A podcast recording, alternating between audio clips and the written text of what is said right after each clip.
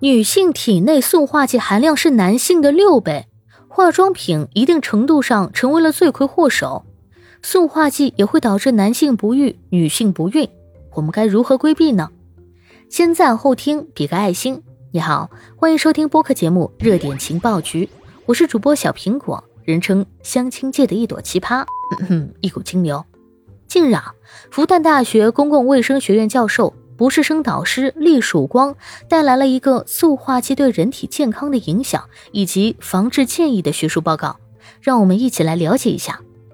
随着现代工业的迅速发展，塑料制品啊逐渐深入到我们的生活，而塑料中的塑化剂也进入我们的食品、饮料和化妆品中。由于塑化剂是一种易释放、易迁移的有机化合物，它可能会给人体带来麻烦。厉教授课题组的研究表明啊，一旦食品被包装在塑料袋中，温度和油脂会加速食品中的塑化剂释放，从而导致人体摄入过多含量，可能会影响人体内分泌、免疫系统、生殖系统等等。此外呢，研究还发现，女性体内塑化剂的含量是男性的近六倍。这是因为啊，女性通过化妆品和月经用品等多种途径接触塑化剂的可能性更高。那么，应该如何规避这个问题呢？厉教授说了常见的三种情况，并提出了建议。来听听你中招了吗？一，用塑料制品装又油又热的食物。这个啊，像我们平时吃外卖就很常见，大多数的呢都是塑料外卖盒。打工人平时没时间做饭啊，就经常点外卖。而又油又热的食物呢，放进去的话，塑化剂就有可能迁移，被释放出来进入食物当中，然后啊，你就吃进去了。假如你天天都在吃塑料容器里面啊又油又热的食品，那你这个风险就很大。二，天天用纸杯或塑料杯喝热饮。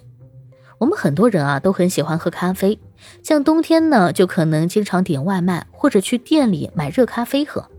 从厉教授专业的研究角度来说，自己带杯子，比如玻璃杯、陶瓷杯、不锈钢杯等去买咖啡，这样呢就可以避免咖啡杯、饮料等内膜上的塑料里面的塑化剂对咖啡饮料的迁移，能减少塑化剂的摄入。三。指甲油、发胶中也存在塑化剂。塑化剂暴露在人体的另外一个途径呢，就是化妆品。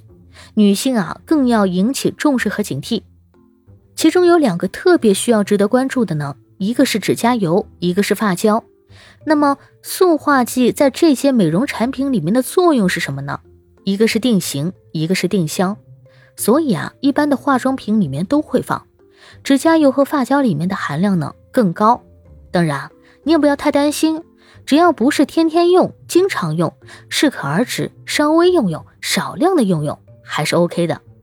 而塑化剂的使用呢，国家有相关的标准。厉教授说啊，仅仅希望大家尽量不要长时间、高频次的使用塑料制品装的高温食物。正常呢，一到三天不摄入塑化剂就可以被人体代谢，不用特别紧张。但未婚未育的年轻人啊，请多多注意。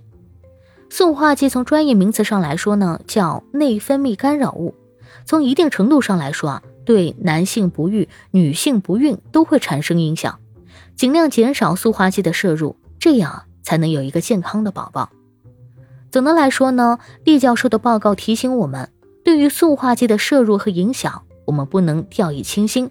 只有警惕和认真负责，才能保护我们自己和家人的健康。感谢收听。欢迎关注、评论、给个订阅，我是主播小苹果，我们下期见。